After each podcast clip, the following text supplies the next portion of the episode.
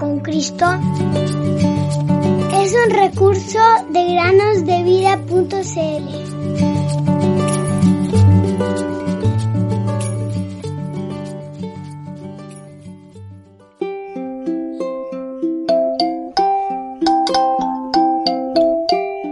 Y al ver Jesús la fe de ellos, dijo al paralítico, Ten ánimo, hijo, tus pecados te son perdonados. Mateo 9:2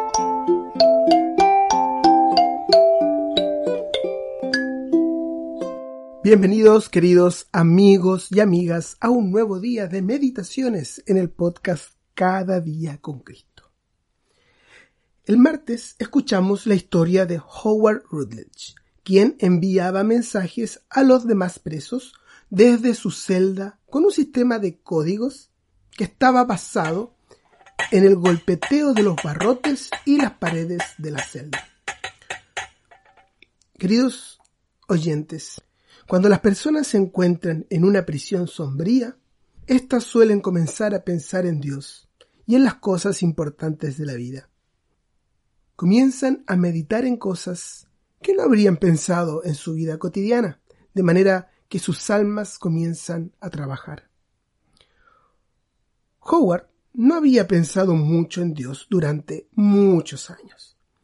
A pesar de que su maravillosa esposa era cristiana y llevaba a sus hijos a la iglesia cada domingo, Howard había estado demasiado ocupado divirtiéndose y pilotando aviones.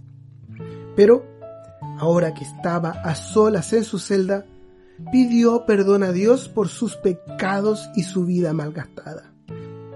Howard recordó lo que había aprendido de niño en la escuela dominical.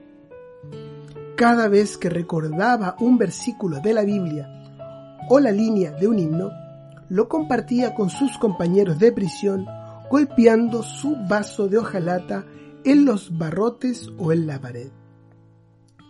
Después de siete largos años, fríos y tristes, él logró salir de la cárcel y volvió a casa con su familia en los Estados Unidos.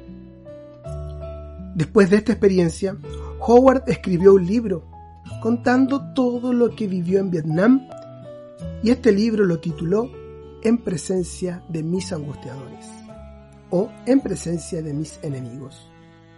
Querido oyente, recuerda que el mejor momento para memorizar versículos de la Biblia es cuando eres joven. Es como acumular muchos tesoros en tu corazón.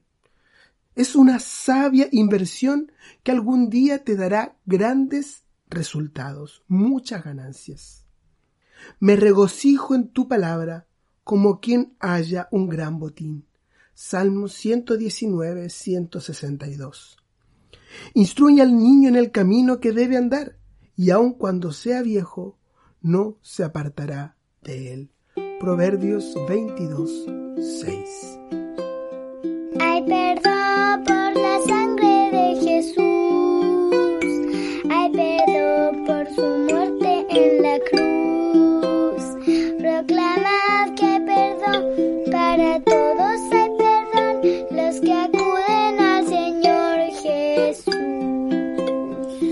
perdón por la sangre de Jesús.